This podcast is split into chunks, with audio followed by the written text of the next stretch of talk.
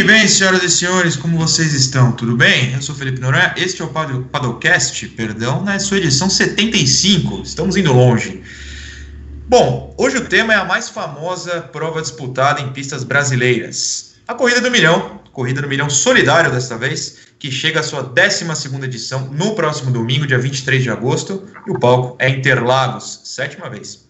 Será a terceira etapa do campeonato em 2020 e só um dia depois da segunda. Curiosidade que acontece no sábado também lá em Interlagos. Essa rodada dupla, inclusive, será um dos temas que aqui debateremos. Acho que acertei a mão no convidado de hoje, porque para falar de corrida do milhão, a gente trouxe o maior vencedor, o homem que é milionário por causa da corrida do milhão, três vezes vitorioso. Tiago Camilo, obrigado por participar do nosso podcast. Bom dia, boa tarde, boa noite a quem nos ouve e a você também. Obrigado, Felipe, obrigado pelo convite. É um prazer é, estar participando do programa aí com vocês. Valeu, Thiago. E aqui no Padocast a gente sempre tem, sempre tem um assinante.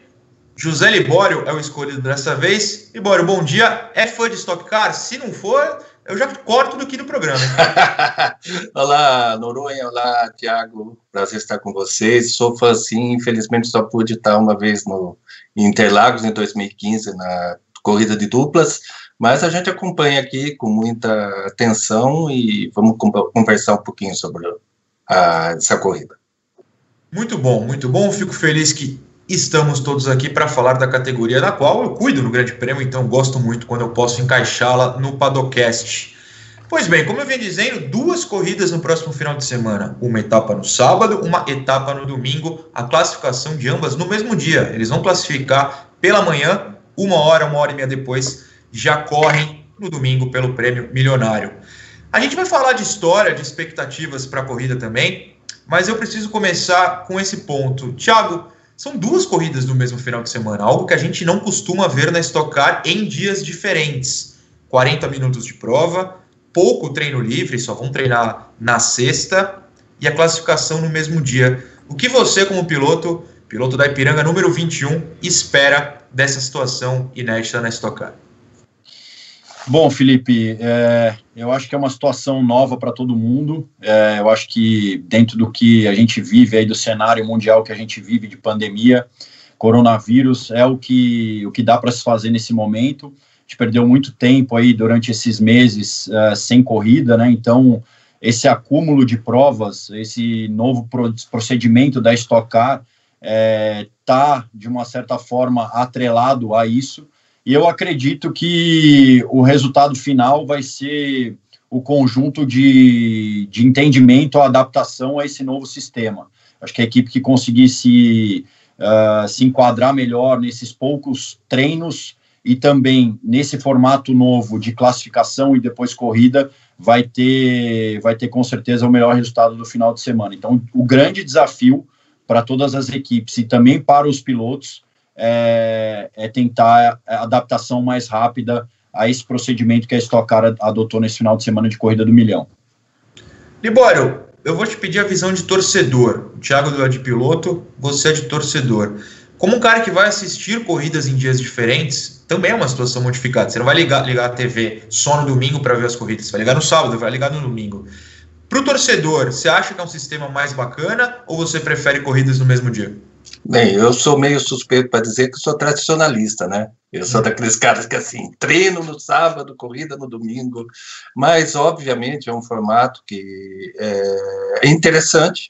A gente vai até estar mais atrás da televisão, porque você tem a prova de classificação e a, a, a corrida propriamente dita, mas, para quem gosta, para quem está afim, é legal porque você vai ver quatro vezes em dois dias uma, uma atividade pista, quer dizer, é interessante nesse aspecto é muito gostoso. Eu, infelizmente, essa situação do coronavírus botou a gente meio longe do, do autódromo, né? Mas é, é, muito legal. É uma, eu vou estar tá pendurado na televisão esse final de semana cheio de automobilismo e estoque incluído. Aliás, Thiago, o Libório falou de, de ser gostoso ter classificação e logo depois corrida, mas eu imagino que para o piloto, por exemplo, outro programa aqui a gente falou com o Cacá Bueno e com o Atila Abreu sobre como o carro da Stock Car é bastante quente, esses novos são mais ainda do que já estavam acostumados. Eu fico imaginando que para você, essa classificação uma hora depois corrida talvez fisicamente seja puxado. Não sei se estou falando besteira, queria saber a sua visão. Bom, é, de fato o carro é um pouco mais quente, sim. Uh, Goiânia, uh, o carro chegou a 55, 60 graus no cockpit, o que é considerável. Mas uh, a gente não pode esquecer que a gente tem uma temperatura um pouco mais amena nessa época do ano aqui em São Paulo, né? A previsão até aponta chuva aí para o final de semana.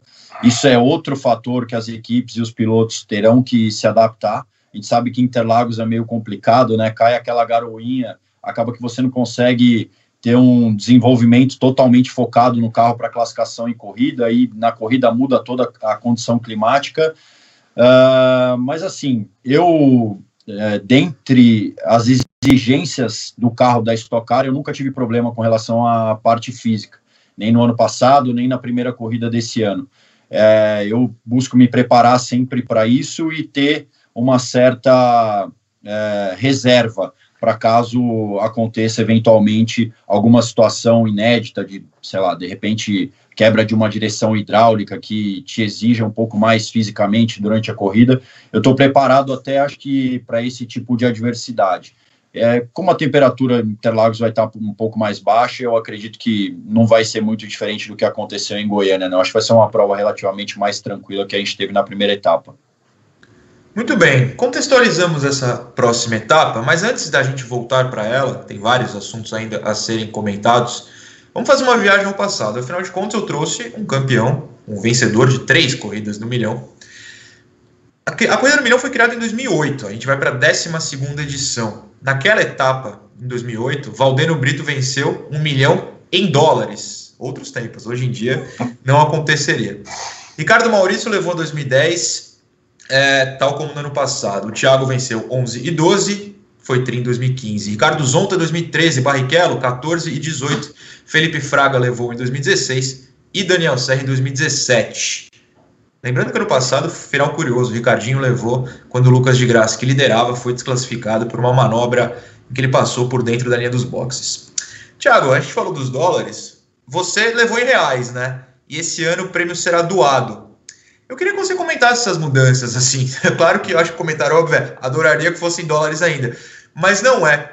O Valdeiro, por exemplo, eu sei que mudou de vida, é, fez diversas uh, coisas com o dinheiro. Queria saber de você, com esses 3 milhões, digamos assim, o que você pôde mudar na sua vida é, e sobre também a questão desse ano ser beneficente à premiação. Bom, com certeza, como você bem mesmo disse, né, era 2008 a gente tinha até a relação do real para o dólar um pouco diferente no câmbio. Hoje, não só hoje, mas acho que até na minha primeira vitória em 2011 a gente já tinha uma descorrelação um pouco maior, né? Seria um prêmio, acho que duas vezes ou até duas vezes e meia maior do que eu ganhei. Mas todo mundo sabe, não é segredo para ninguém, que o prêmio não fica todo com o piloto. É, existe a parte, primeiro, do imposto e depois da divisão do, do total com a equipe, então 50% em todos os meus acordos de vitória, 50% ficou para mim e 50% da equipe, que não deixa de ser também um número expressivo, né, para uma prova uh, e para vencer em 40, 50 minutos. É um prêmio realmente, é, digamos, é, grandioso. E assim, eu uh, sempre busquei novos investimentos dentre, dentre esses prêmios que eu venci uh, aplico um pouco do dinheiro no mercado financeiro e basicamente é isso. É, comprei na época meu primeiro apartamento, na minha primeira vitória, consegui quitar meu apartamento. Então foi bacana, foram prêmios aí que, que me ajudaram na, com certeza na, na sequência da minha vida. E sobre esse ano, a, a premiação vai ser doada a entidades que estão ajudando no combate ao coronavírus. Sua opinião sobre essa atitude da Stock? Olha, Felipe, eu acho que a gente passa por um momento delicado. É, com certeza uh, o prêmio vai estar em boas mãos e nesse momento eu acredito que muito mais bem aproveitado por essas instituições que para os próprios pilotos. Se você olhar a modo frio, eu acredito que tem muitas pessoas passando por mais necessidades que os próprios pilotos que, obviamente, poderiam brigar por essa vitória. Então, acho 100% válido. Uh, no meu ponto de vista, é extremamente motivacional você ser a figura representativa uh, da doação desse prêmio, sendo, obviamente, o vitorioso da, da corrida. E a corrida do milhão, acho que nunca foi só o dinheiro. E esse ano, acho que vai, vai comprovar isso. Ninguém, uh, obviamente, o piloto ali busca sempre o melhor. Eu posso dizer até um pouco por mim que eu encaro a corrida do milhão como qualquer outra corrida, afinal de contas, a gente tem o objetivo final, que é a busca do campeonato, e é uma prova que é válida pelo campeonato, e uma vitória conta muito. Uh, não passa na cabeça, pelo menos na minha, é, durante a corrida, a questão do prêmio. Uh, posso te dizer que, assim, casos raros, passou, uh, em, de repente, em 2011, 2015, que eu tinha uma vantagem um pouco maior para o segundo, uh, nas voltas finais ali que realmente eu venceria e ganharia o prêmio. Mas fora isso, é uma corrida normal que a gente encara como uma etapa do campeonato qualquer e o prêmio é consequência de um trabalho bem feito e bem realizado, concretizado com a vitória. Libório, essa questão que o Thiago comentou é interessante para a gente que torce, porque às vezes, às vezes não, como ele disse, é, o piloto não vai ficar pensando nisso de fato. Mas para o torcedor chama uma atenção é bacana, grande, né? A gente acaba, opa, essa corrida do milhão. Quando você sabe que tem uma corrida do milhão como torcedor, você se empolga, você vê a prova de jeito diferente, ou para você é mais uma etapa de estoque que você simplesmente quer assistir na TV? Não, não, de forma nenhuma. É, corridas é, como a corrida de dupla, essa corrida de milhão, para mim, que estou aqui desse lado, é extremamente simbólica mas é, obviamente menos pelo resultado esportivo, porque todos são etapas de um campeonato, mas chama assim atenção, atrai mais, a gente está mais curioso, até pela questão assim, de, como que eu posso dizer, até pela questão de, pô, o cara ganhou um milhão, aquela, aquela atraçãozinha pelo, pelo símbolo que é essa quantia, pela, pela recompensa que é. É, eu posso fazer uma pergunta para o Tiago? Mas é claro. Tiago, é, é, mesmo entendendo que são duas provas do campeonato, uma das coisas que eu fico perguntando, porque a gente aqui do lado de fora fica pensando como é o piloto reagindo a isso. O, o, tendo duas provas, dois conjuntos de treino mais prova em dias seguidos, como que é a mentalidade, qual é a estratégia do piloto para a primeira corrida de sábado? Ele, ele, ele dá uma tirada de pé, ele pensa mais em ir ou não ir numa dividida. Como é essa questão para vocês? Bom, o piloto, obviamente, tem que saber administrar essa situação, embora seja um, entendimento novo né, desse conjunto de regras que serão aplicadas esse final de semana. São duas corridas completamente diferentes, principalmente é, pelo ponto do regulamento esse ano. É, a corrida de sábado, por exemplo, eu carrego um lastro de 20 quilos no carro por estar em terceiro no campeonato. O Rubens carrega 30, o Daniel, que está em segundo, carrega 25. E para o domingo, para o próprio domingo, a gente não vai ter esse peso extra, nem na classificação e nem na corrida. E a gente sabe que em Interlagos, é, esse peso tem uma certa representatividade no tempo final de volta, principalmente por conta da, da subida da junção, do fechamento da volta, né? A gente chega a perder quase que um décimo e meio ali uh, por conta desse peso. Então a gente sabe que o equilíbrio da categoria é grande e vai existir uma, uma, uma diferença técnica e corpo e, e, e, técnica e também influ, totalmente influenciada no carro, no desempenho do carro do sábado para domingo.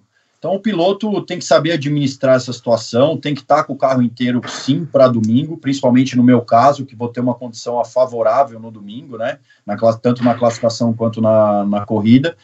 E se o piloto pensa em, em, dividir uma freada ou entende de uma maneira diferente, é, a Stock Car, eu acho que por ter uma prova em sequência da outra, a gente também tem uma certa cautela, na, pelo menos eu, né? A gente tem uma certa cautela em, em algumas situações, porque você tem uma corrida depois e você tem pontos import, importantes disputados numa prova logo em sequência.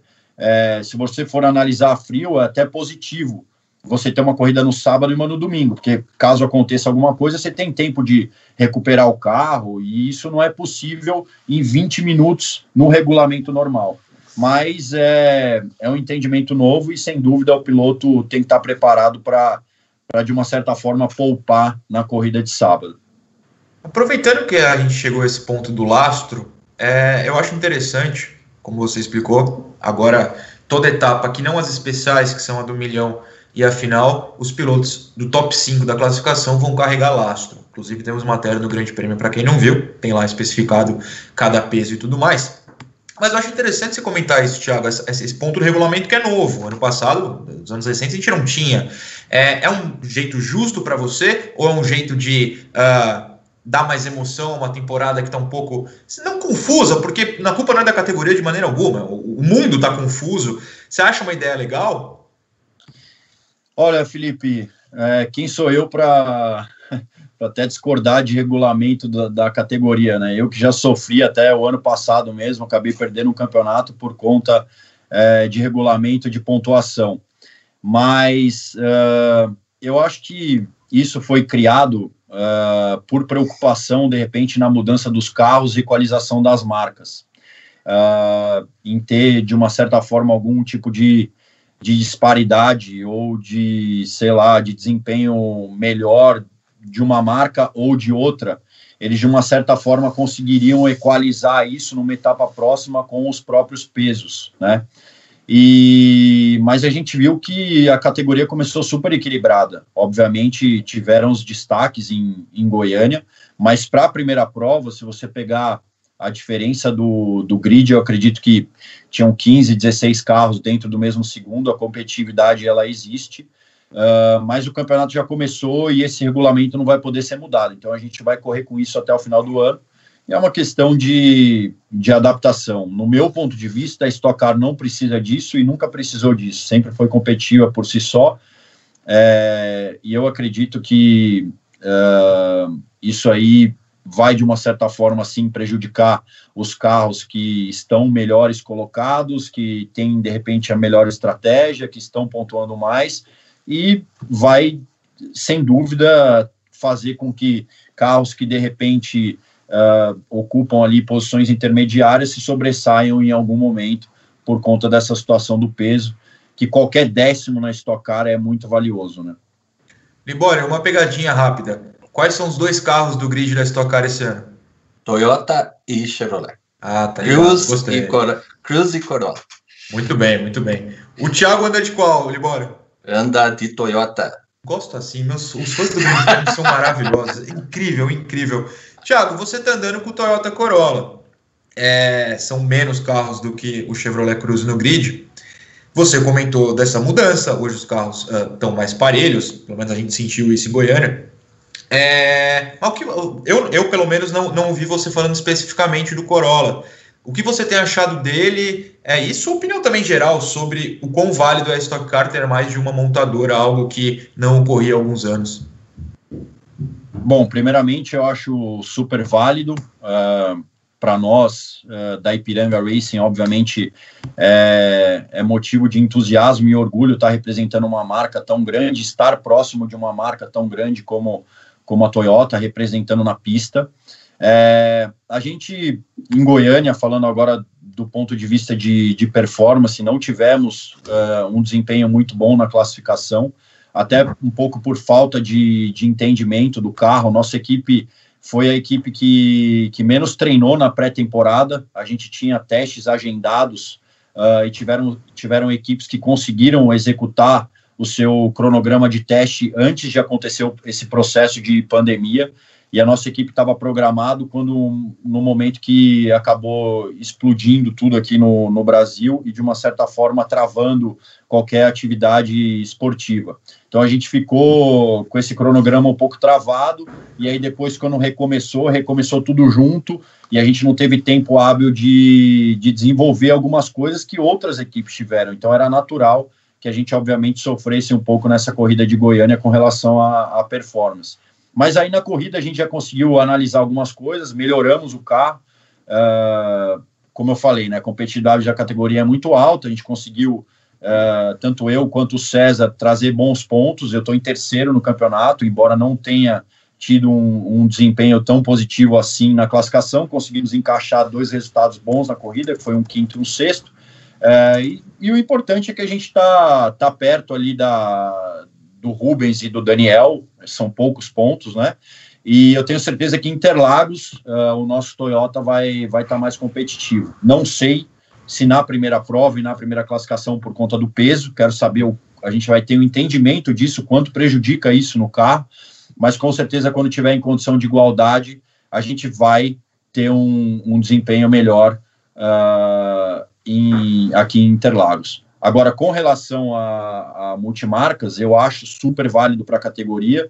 Eu acho que, ne, eu acho que nesse momento necessário também a Stock Car está se enquadrando no modelo mundial que segue o automobilismo hoje. A gente vê categorias como a DTM, por exemplo, perdendo muita força, né? Uh, que tinha mais ou menos os carros similares à Stock Car, ou a, ou a Stock Car tinha carros similares à, à, à DTM, que eram carros é, fakes, né, que seguiam um modelo só de bolha, mas era todo construído e, e desenvolvido para o automobilismo, e hoje a gente tem os carros é, que é, são desenvolvidos também para automobilismo, mas seguem os modelos mais de rua.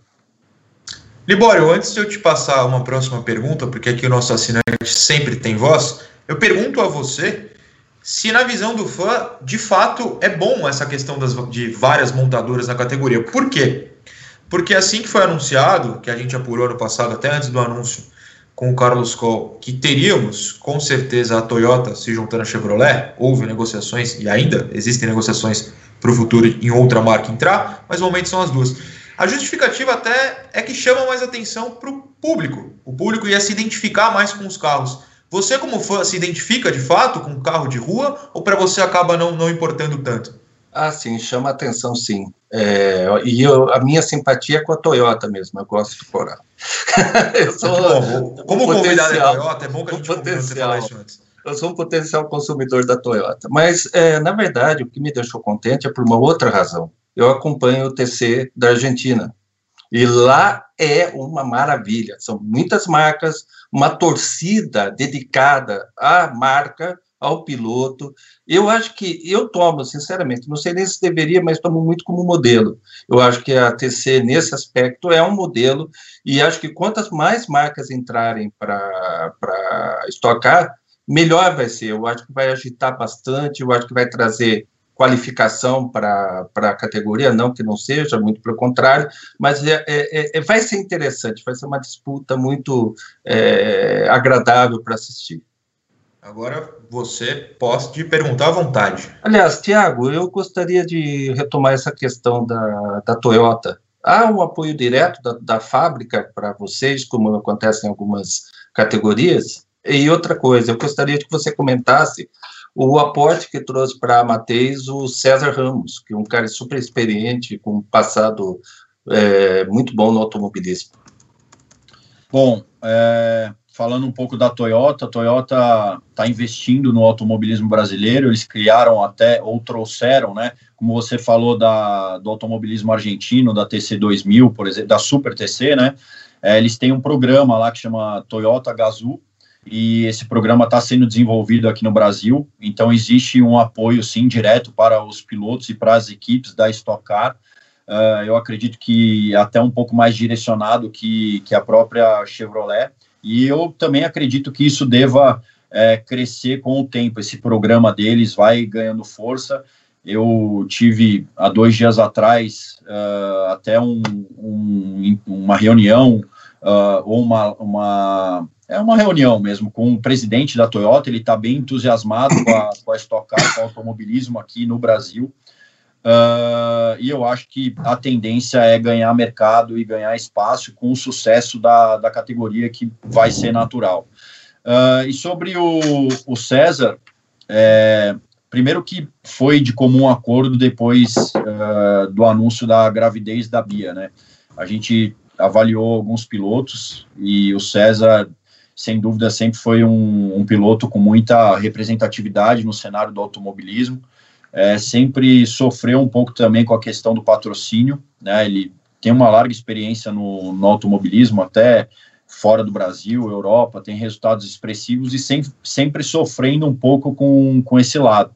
E se você analisar os resultados dele uh, dos anos anteriores na Stock Car, na equipe dele, sempre foram resultados positivos, mesmo com o carro é, não rendendo tão bem, né? Não conseguindo um acerto tão positivo assim do carro, ele sempre conseguiu resultados até expressivos e melhores que o próprio companheiro de equipe. Então foi uma análise feita dessa forma, de um piloto que pudesse agregar ao time. E o César, com certeza, já nessa primeira etapa mostrou muito potencial. Ele conseguiu até uma classificação um pouco melhor que a minha, largou na frente.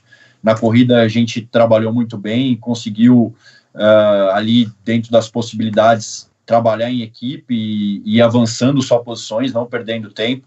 Então ele está totalmente alinhado aí com o propósito da Ipiranga da Ipiranga Racing nessa temporada da, da Stock Car. Aliás, o Thiago citou que está em terceiro na classificação, apenas sete pontos do Rubinho, que é o líder. O Daniel tem quatro a menos que o Rubinho, três a mais que o Thiago é o segundo. E o César está no top 10, ele está em oitavo já com 26 pontos, ou seja, só a 5 do Thiago. É, foi de fato um bom começo. Então aproveito que vocês falaram nele para perguntar se para você ou dentro da equipe, com o Andreas Mateis e com todo o pessoal, tem alguma diferença no trabalho em relação à Bia. Não melhor ou pior, não é isso. Mas cada um tem sua visão de carro, cada um tem suas especificidades na condução. Muda alguma coisa ou fica na mesma para você? É, o, o Stock Car, Felipe, ele é um carro muito particular, né? Eu acho que o grande desafio do piloto é, dentro da, dos pontos que você pode, por regulamento, alterar no carro, é você conseguir fazer um carro para o seu estilo de pilotagem. Às vezes, um carro que funciona para mim não funciona para o meu, meu companheiro de equipe. E se você pegar como exemplo, por, se você pegar como exemplo o ano passado, que eu tive seis poles e venci seis vezes a corrida 1, às vezes um piloto se sentasse naquele mesmo carro poderia não ter o mesmo desempenho, por ter um estilo de, de pilotagem um pouco diferente, né? E, mas assim, uma das coisas que, que foi até positiva no entendimento da equipe é que o César tem um estilo muito parecido de condução do carro com o meu. Então isso acaba favorecendo até o trabalho da equipe e o, e o cronograma de testes, né? A Bia tinha um, tinha um estilo um pouco particular dela, até por é, ser uma piloto é, que tem como escola o Fórmula, né? Ela tem alguns pontos diferentes é, na maneira de conduzir o carro e às vezes o meu acerto de carro não funcionava para ela e vice-versa. O carro dela também não funcionava para mim. Então, dentro desse desafio novo, eu acho que o César é, é um cara que consegue trabalhar mais próximo do meu ajuste de carro que a própria, a própria Bia. Isso, como você falou, não é melhor nem pior, é característica de cada piloto que é diferente de é, cada um, um é diferente do outro. Libório, as provas na Stock Car, para você, deveriam durar quantos minutos? Ou horas, sei lá. Não, o Tiago vai me odiar, mas por mim durava uma hora. para mim também, para mim também. É porque a corrida do milhão esse ano, a etapa de sábado também, uh, será de 40 minutos. O que eu, eu acho pouco porque eu gosto, como o Libório falou. Eu, por mim, eu queria mais. Eu, eu falei para o Cacá Bueno aqui, por mim, vocês ficavam duas horas. Ele falou, eu morria no calor do carro. Não, claro que não dá. É, mas serão duas provas de 40 minutos, mais do que foi em Goiânia, que foram corridas de 30, até porque o carro estava começando a ser testado, é, tinha que diminuir o risco. Se o Libório acha uma hora, Thiago, ideal, para você a corrida do milhão e as etapas normais deveriam durar quanto? Olha, a corrida de 2011 que eu venci teve uma hora e dez de duração aproximadamente. Eu me lembro que foi uma corrida muito legal, que envolveu bastante estratégia com relação aos pneus, né? Uh, me agrada uma hora, assim. Eu, eu gostaria também de ter corridas mais longas. Na verdade, eu gostaria de correr, poder correr até mais, mas uh, aí envolveria outras situações, outras questões também de pit stop, e eu não sei é, quanto tempo a categoria precisaria para se adaptar a essas mudanças. Mas eu acho que talvez nesse momento um meio termo ali, uns 50 minutos mais uma volta, estaria de bom tamanho, tanto para o piloto quanto para o entendimento de regras da, da categoria. Mas eu, particularmente, me agrada provas mais longas que você possa ter que administrar um pouco a questão técnica do carro. Antes da próxima questão do Libório, só para a gente matar essa questão do, dos carros novos, pelo menos de minha parte, é, de fato em Goiânia, até por estar mais calor do que estará em Interlagos, alguns carros sofreram com motor, é, até porque tivemos poucos testes, como você até já falou. É, você acha que de fato a estoque não dá para arriscar agora com corridas maiores, por isso também precisa ter esse carro mais pronto, até porque a gente poderia, ou pode, vai saber, ter uma corrida de 200 km no futuro. Talvez o carro hoje não tenha testes o suficiente para isso. Você acha que já dá para arriscar ou precisa de fato equipes entenderem melhor os carros, os pilotos entenderem melhor os carros? Olha, é, eu até escutei o teu, assisti o teu relato depois da corrida de, de Goiânia. A gente até comentou sobre esse vídeo, né, algumas situações. E o carro do Kodair, eu não sei o que aconteceu para ele ter parado na pista, mas o carro do Gabriel não foi problema de temperatura, ele teve quebra no motor, é, o que não é normal para uma primeira etapa do campeonato e também não está associado a nada do carro. Né? Não foi o carro novo que fez o motor dele quebrar. Se fosse o carro antigo, quebraria da mesma forma o que quebrou. Então, assim, carros que pararam de fato por problema de temperatura, eu sinceramente desconheço. É, agora, de fato, a, a categoria precisa desenvolver sim essa questão da confiabilidade. Eu não sei se estaria preparado de repente para fazer uma corrida um pouco mais longa nesse momento. Eu acho muito mais válido passar por um tipo de teste, depois oficializar isso, do que correr o risco de fazer uma prova maior e não com mais duração e, de, e não terminar é, a maioria dos carros. A gente sabe que isso é um problema e não é um problema necessário nesse momento. Né? A gente pode sustentar isso com provas 10, 15 minutos mais longas, até porque segue o modelo que a gente tinha no ano passado e era um modelo positivo. É, agora, para o futuro, com os carros estruturados, eu espero até que aumente esse tempo de duração de prova e que os carros sejam confiáveis até essa corrida de 200 quilômetros, que é a corrida prevista para Goiânia, a corrida de duplas. Inclusive, é minha corrida preferida, adoro quando tem corrida de duplas. Estava bastante ansioso para março, claro que não pôde ocorrer. Espero que de fato ocorra. Quem sabe até com jornalistas podendo ir, adorar voltar. Difícil, mas vai saber. Libório, por favor, questões. É, Tiago, eu tenho uma questão que para nós, nós que somos públicos, nos vemos como uma parte fundamental, essencial, indispensável de uma de um evento automobilístico e sei que vocês valorizam a presença da gente também. Mas na rotina do piloto, qual é o impacto que haverá de não haver plateia e de não haver atividades relacionadas à, à presença de público? Como é que muda para vocês essa questão de, por exemplo, não ter de atender uma, uma visitação de boxe ou algo do gênero? Como é que vocês ocupam diferentemente esse, esse tempo e como você vê a falta de público como um todo na, no evento em si? Bom, é, o piloto pode não parecer, mas ele é muito solitário, né? Durante uma corrida, você está dentro do carro e se você não tem o contato com o rádio, você não tem o contato com ninguém. Dentro do carro ali é só você. E eu costumo dizer que o seu maior adversário é você mesmo, são seus controles de emoção, é, o entendimento da, da corrida. E um momento que, enfim, durante a transmissão mesmo, a gente está sempre ali, não existe o foco no rosto do piloto, né? Mostra o carro, mostra a disputa, mas o público não tem a oportunidade, como num jogo de futebol, por exemplo, de estar tá vendo o cara jogar, de ter o contato visual com o jogador, do jogador ter esse contato visual com a, com a torcida. E nossa única oportunidade, dentro de um final de semana de atender o público é a visitação de box. É, quando está parado o carro no grid, a gente olha, vê a arquibancada de Interlagos lotada. Não estou falando Interlagos porque a corrida é Interlagos, mas as outras arquibancadas também. É de acenar para a torcida. É, às vezes as pessoas conhecem a gente até uh, pela imagem, né? Não consegue, não te vê no autódromo, mas está acostumado a ver tua foto ali na transmissão, mas nunca teve esse contato. E é o momento que a gente tem de passar é, um pouco de conhecimento para o público, para o fã que acompanha a Stock Car na televisão.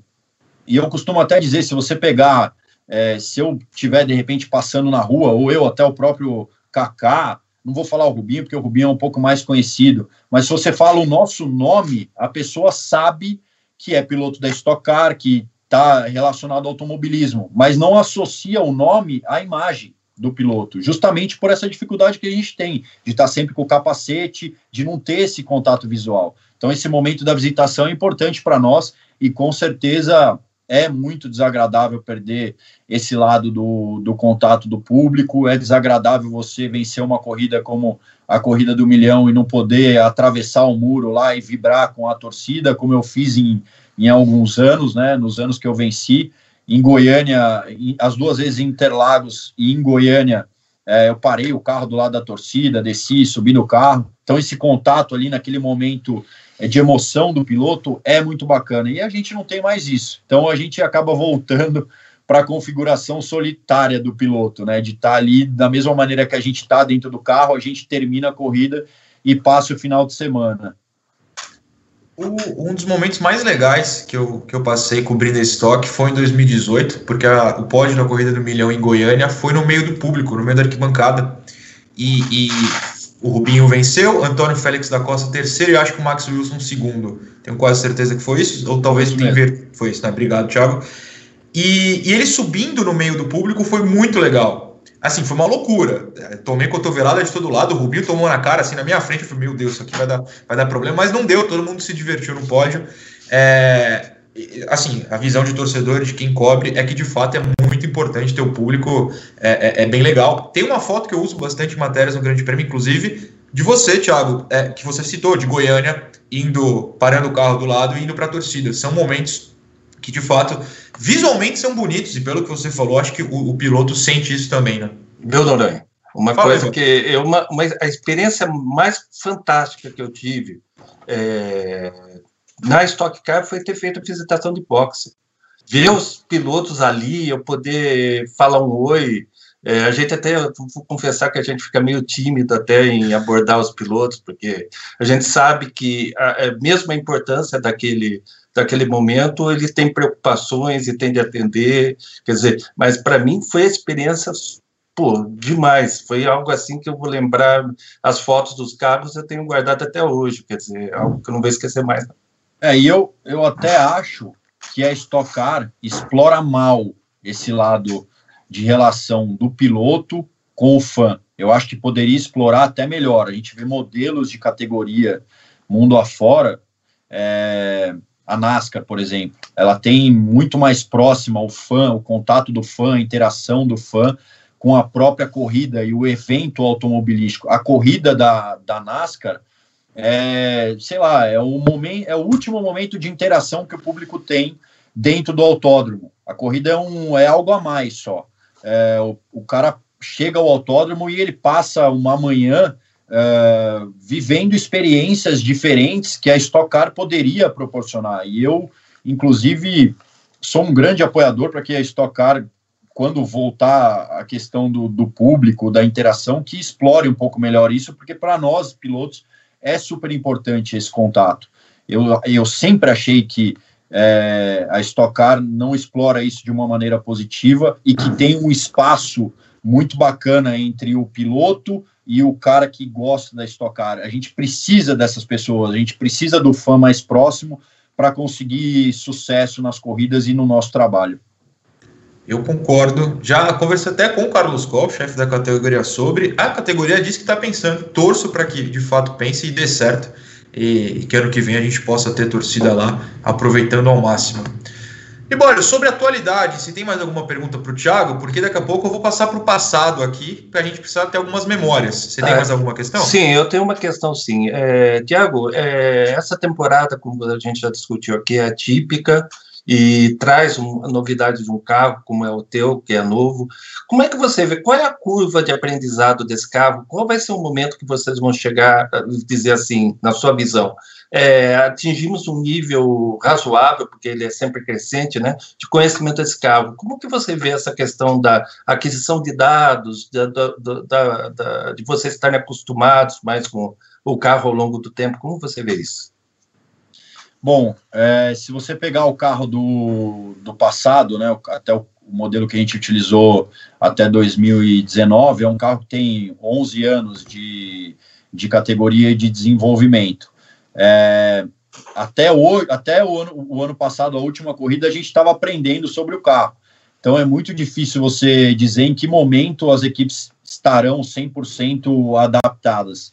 Mas uh, eu acho que tirando esse lado um pouco de problema técnico, né, que o, até o próprio Felipe citou, questões de temperatura, uh, do desenvolvimento técnico do carro, entendimento do setup, hoje eu acho que as equipes estão mais preparadas também que nos anos anteriores, né, até por conta desse, desse desenvolvimento que a gente teve nesse carro anterior.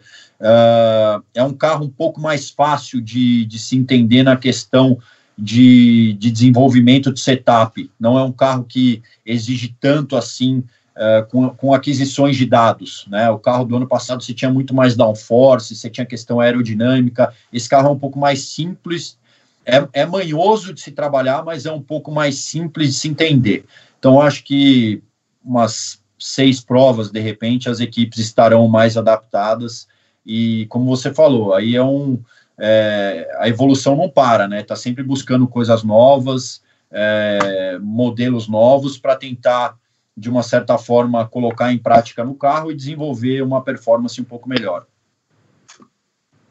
Boa, ah, cara, eu, eu que, que sou fã declarado, não dá para esconder, critico, pô, critico porque eu sou também analista, mas eu adoro estoque, cara.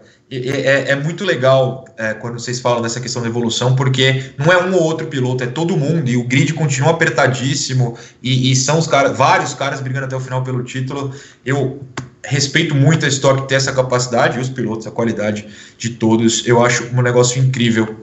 Mas, Felipe, só desculpa até não vai nessa questão, mas eu, assim, eu sou um cara que sempre tive um pouco desse lado da análise da crítica, né? Eu acho que um cara como você, que acompanha a Stock Car, que gosta da Stock Car, fazer críticas para nós é super importante. Né? O entendimento dessa crítica é importante para a evolução da categoria. Às vezes, um fã que está acompanhando, a gente precisa ter a opinião dele também crítica para tentar evoluir alguns aspectos e saber o que, de que maneira ele enxerga a Stock Car.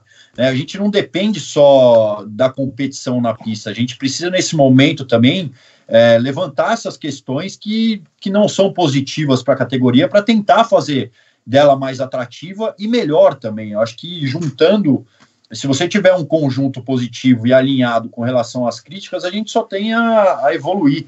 Né? Você pega até do ponto de vista técnico, regulamentar, às vezes vocês levantam questões que, assim, ah, falando um pouco de punição, ah, deveria, não deveria, eu enxergo que isso não é bom para a categoria. Às vezes a gente está em comum acordo com algumas coisas, mas que não depende só da gente, a gente tem que fazer força para mudar.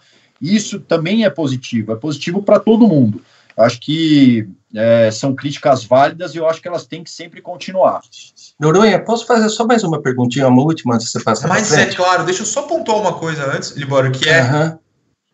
Eu detesto punição, eu sei que todos os pilotos é, detestam. Eu só queria que a CBA julgasse na hora. Ia ser tão bom para todo mundo. A gente sabe das dificuldades, mas CBA, por favor, julgue na hora e não quatro horas depois. É só isso que eu imploro, porque é muito triste ter que mudar a classificação, resultados depois, porque a gente gosta de ter na hora. Enfim, dificuldades. A Fórmula 1 tem a mesma dificuldade, é, é só um pedido, porque os caras da CBA me conhecem. Eu já assisti treino na sala dos comissários. É, eu sei o quão difícil é. A gente só torce, mas fala, Libório, desculpa. Não, não, é, até faço, faço minhas as suas palavras, é meio frustrante para a gente que acompanha. Tá lá, não, ganhou, tá aí tantas horas depois, mas enfim. É, eu queria só tocar um, um, um, ponto no regulamento, se eu li o, o regulamento corretamente. Vocês têm descarte de resultados esse ano, né? Tem três resultados. Como é, na sua visão de piloto, essa Poderia ter descarte? ano passado, né? não, ano passado não vou nem falar nada, cara. Foi a maior decepção na minha vida. Mas tudo bem. Como que você vê essa questão do descarte entre três resultados? Como é que é para vocês? Olha, mais uma vez, é, é o entendimento do regulamento. Eu sempre fui a favor do, do descarte a Stock Car nos an em anos anteriores é, adotava essa, esse tipo de regulamento com os karts, e nessa, nessa situação que, que a gente atravessa de coronavírus, corre o risco também de um piloto ficar fora de alguma corrida e não tendo descarte. A gente viu até o que aconteceu comigo ano passado, que uma etapa determina o campeonato todo, né? Uma etapa perdida é praticamente você deixar de brigar pelo campeonato, mesmo tendo um desempenho é, superior aos, aos adversários, coisa que eu acho que não vai acontecer esse ano. Então, eu acho super válido, não sei se três descartes, mas é, de repente, se eu tivesse alguma influência no regulamento, colocaria um ou dois descartes. Eu acho que estaria de bom tamanho. Libório, para você que é torcedor, você acha válido também? Não, eu acho que é válido porque, retomando a situação do Thiago ano passado, né? Você, não que equalize, mas você é, aproveita o melhor de cada piloto e avalia é, o que ele apresentou na pista, cumprindo totalmente, integralmente a prova e tal. Eu acho que premia, premia mais o desempenho do que uma falha que pode acontecer a uma máquina ou um acidente. Eu acho muito válido sim. É, é exatamente isso. Você pega é, a questão do ano passado, é, enfim, também nem gosto muito de ficar voltando no passado, mas já que a gente está tocando nesse assunto, é, Santa Cruz quebrou meu motor. Eu estava em terceiro, disputando a corrida lá com o Daniel e com o Júlio, que no momento estava liderando.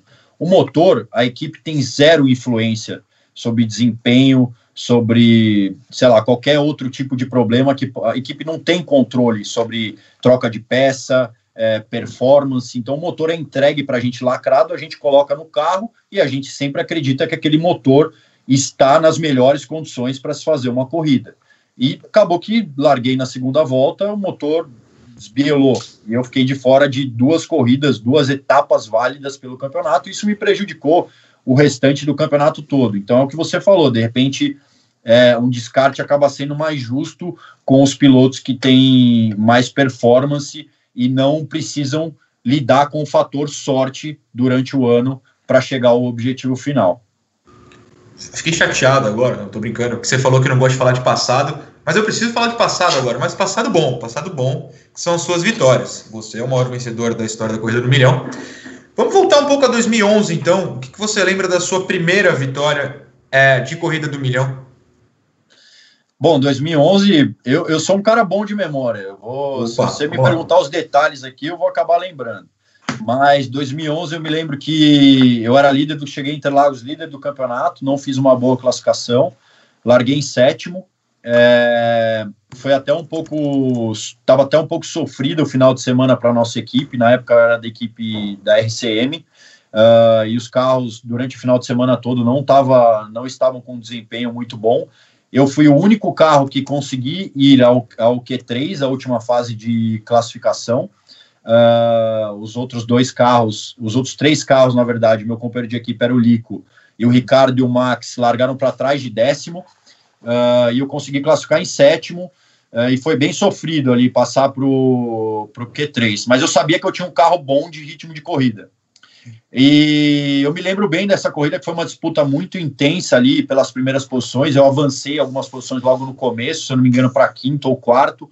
Voltei do pit stop bem posicionado. E aí o Marcos Gomes, que tinha uma certa vantagem, liderava com uma certa folga, ele começou, ele teve pro, algum tipo de problema depois e meio que perdeu o ritmo e começou a segurar o pelotão da frente. E, e aí começou aquela troca de push, né? Foi uma corrida bem disputada. Uh, eu fiquei disputando bastante, me lembro, com, com o Gomes, com o Kodair, Daniel Serra e em alguns momentos da corrida também com o Popó Bueno, se eu não me engano. E eu me lembro que eu consegui a ultrapassagem em cima do Marcos, é, faltando cinco voltas, e foi meu último botão de ultrapassagem. Ou seja, se eu perdesse aquela oportunidade, com certeza não, não venceria a corrida. E uma ultrapassagem que foi determinante também para a vitória foi uma ultrapassagem dupla que eu fiz no Alan e no, no Daniel Serra por fora na curva do Sol. É, os dois se tocaram na primeira perna do S do Senna, perderam um pouco de velocidade, eu consegui contornar por fora, sair com mais velocidade, e foi isso que foi determinante para a minha vitória. E foi especial, porque acabou sendo a primeira vitória do milhão, e naquele momento também consegui uma certa vantagem na liderança do campeonato. No ano seguinte foi Interlagos de novo. Você lembra? Você lembrou bem, inclusive, falou que é bom de memória, é bom mesmo. Você lembra também do ano seguinte? Lembro também, lembro bem. É, tava bem durante os treinos, uh, sempre competitivo, brigando entre os seis primeiros ali na tabela. Uh, fomos para a classificação confiante. Quando eu saí para classificar, meu motor começou a falhar e classifiquei em 21 primeiro. Uh, a gente sabe que na Stock Car classificar em 21 primeiro é praticamente você jogar é, uma chance de vitória por água abaixo, né? Uma categoria extremamente competitiva que não tem tanta diferença de carros, né? De equipamentos. Então você nunca vai ter um carro muito superior que te proporcione, por exemplo, largar em 21 primeiro e vencer a corrida. Vamos colocar hoje, usando a Fórmula 1, se o Hamilton larga em último, ele tem condições de vencer a corrida porque ele tem o melhor carro da, do grid, né? Stock isso não acontece. Mas tudo é possível dentro de uma etapa em Interlagos, né? O que a gente estava falando, na condição climática, é, que varia muito. Eu lembro que come, começou a, a, corrida garoando, os carros com pneu slick, e a gente adotou uma estratégia diferente. Eu parei no box na primeira volta, reabasteci. Quando eu saí do box, entrou safety car. É, e aí a minha estratégia acabou, o que era ruim acabou sendo bom, porque os carros da frente não adotaram essa estratégia. Alguns tentaram chegar até o fim, a maioria dos carros que optaram por essa estratégia foram ficando uh, pelo caminho. Eu lembro que eu abri a última volta, faltando duas voltas, eu era oitavo na corrida, e seis, seis ou sete carros pararam na minha frente, uh, e eu passei o KK a 50 metros da bandeirada por falta de combustível, depois de uma disputa intensa também com o Ricardo Maurício pela, pela até então segunda posição, que depois veio a ser a liderança da, da prova. Para o cara que assiste, ele deve lembrar fatalmente dessa desse final emocionante, mas três anos depois, em 2015, é, teve uma situação fora da pista que também foi é, bastante importante, que foi o um acidente em Curitiba. É, como foi para você conseguir vencer? Você chegou em algum momento a pensar que não correria? Eu sei que a equipe construiu o carro em tipo cinco dias, não teve teste. Como é que foi aquilo? Bom, é, essa, equipe, essa corrida de 2015 tem uma, uma representatividade muito grande para mim, né? Porque eu pensei sim que eu poderia não correr. É, o fã da Stock Car que acompanha a Stock Car é, e viu aquele acidente foi talvez o acidente é, não em proporção, mas em, em, imagem, impacto maior que a Stock Car teve, né? O, os carros pareciam ter destruído 100%, a gente não sabia quem estava bem, quem não estava naquele momento. E de fato eu tive uma, eu tive 18 micro lesões no pé esquerdo, entre elas um possível rompimento no, te, no tendão que era a mais grave. Né? A gente não sabia se era cirúrgico e nem dava para avaliar isso também no momento, porque meu pé estava muito inchado. Né? E, enfim, cheguei em São Paulo, voltei de Curitiba na terça-feira. É, a equipe, nesse momento, já, como você falou, né, existe todo o processo de. A equipe de Curitiba veio até São Paulo, buscou o chassi novo, é, levou até Curitiba de novo, então isso tem um certo tempo, né? Em desmontar o outro carro para passar algumas peças que ainda davam para ser reaproveitadas. Então, de fato, a equipe reconstruiu o carro em cinco dias, mas essa era a menor da preocupação, porque eu sabia que a equipe, de algum jeito, iam eles iam conseguir entregar o carro para mim na sexta-feira pronto, na sexta-feira da corrida de Goiânia. O lado preocupante era a minha situação, é, a situação do pé, né, da lesão. E aí eu entrei em contato com o meu fisioterapeuta, equipe médica aqui de São Paulo tal. Foi um tratamento muito intenso e dolorido, porque a gente acaba é, tendo que fazer isso de uma maneira mais rápida, né? Então o processo rápido, por necessidade, ele acaba sendo um pouco mais doloroso. Acaba quando você tem um tempo para cuidar, você consegue passar por sessões é, um pouco mais tranquilas com relação à parte de, de recuperação, o que não foi o caso. Eu precisava me recuperar em 10 dias para pelo menos conseguir colocar a sapatilha no pé e, e correr a, a corrida do milhão.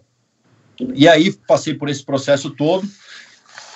Um dia antes de, de viajar, eu consultei com o doutor Dino, ele falou, ó, tudo bem, você tá, tá apto aí para correr. Aquilo foi uma alegria muito grande para mim, é, de conseguir ter me recuperado, de ter passado por esse esforço todo, e eu acho que a recompensa foi, foi a vitória é, no domingo, é, não só não só minha, né, da, da, dedicação, da força de vontade, mas também da equipe que trabalhou muito duro para para conseguir recuperar o carro. E mais do que isso, né, não só recuperar o carro, mas me entregar um carro em condições de vitória, né? Eles montaram um carro para mim em cinco dias, é, habilitado para vencer uma corrida da Stock Car. Então esse de fato é o mais impressionante, porque a gente sabe que a Stock Car é feita nos detalhes e eles foram muito caprichosos e dedicados para conseguir me entregar um carro competitivo para vencer a corrida. Muito bem. Tiago Libório, para a gente encerrar, o Thiago pode apostar nele mesmo, mas eu preciso pedir um palpitão da corrida do milhão aqui. Thiago, eu sei que você vai apostar em você vencendo, mas cita só dois caras que vão contigo ao pódio. Rubens e Daniel. Libório, e para você? Tiago, Rubens e Kaká. Muito bom, assim, temos que agradar os convidados, Libório. Gosto dos nossos Não, no, caso, no meu caso, não é agradar o convidado. Né? Tiago, Libório. Eu, Oi, fala, eu, viu, Felipe, só eu acho que vocês podem ficar de olho no César aí esse final de semana, principalmente na corrida de sábado, na classificação de sábado, que ele não leva esse lastro do sucesso. Tenho certeza que ele tem totais condições aí de brigar pela vitória é, pelo menos em uma dessas corridas aí que a gente vai por pódio, eu tenho quase que certeza, se o carro tiver da maneira que a gente espera. E quem sabe a primeira vitória dele da categoria esse final de semana aí. É, espero que no sábado, porque no domingo eu quero bastante vencer. Sorte a vocês, ao César, ao Andreas Mateis, também sempre me atende bem, a todos os outros pilotos, que a gente tenha duas corridas muito legais no final de semana. Tiago, obrigado novamente. Boa sorte mesmo para o final de semana. E se você puder aparecer mais vezes aqui para falar de estoque, eu agradeço. É um super prazer. Obrigado pelo convite. É, acho que foi a primeira vez aí que eu acabei participando com vocês aí do programa. Gostei bastante, bastante desse, desse sistema, desse contato também, né? De poder falar um pouquinho mais da categoria, falar de coisas que de repente um ou outro não tem conhecimento, não sabe o nosso ponto de vista como piloto. Foi muito bacana, convidem mais vezes aí e um abração para vocês, obrigado pela torcida. Valeu, e valeu, Libório, nosso assinante. Esse aí vai estar todo dia, fa falando bem do jeito que fala, a gente vai botar ele fixo no Padocast, Libório. É, eu agradeço muito o convite, é um prazer, eu sou apoiador do canal e gosto muito da programação do, da GPTV. Tiago, boa sorte, estamos torcendo aí por você, mandando energia positiva para que tudo, tudo dê certo. E manda um abraço para o Matheus, que ele é uma instituição da Stock que a gente tem o maior prazer em acompanhar. Muito obrigado. Obrigado, um abraço. Valeu, pessoal. Semana que vem temos um, mais um Padocast. Eu volto em duas semanas, se tudo der certo. Se não der, alguém me substitui. Até a próxima, valeu pessoal!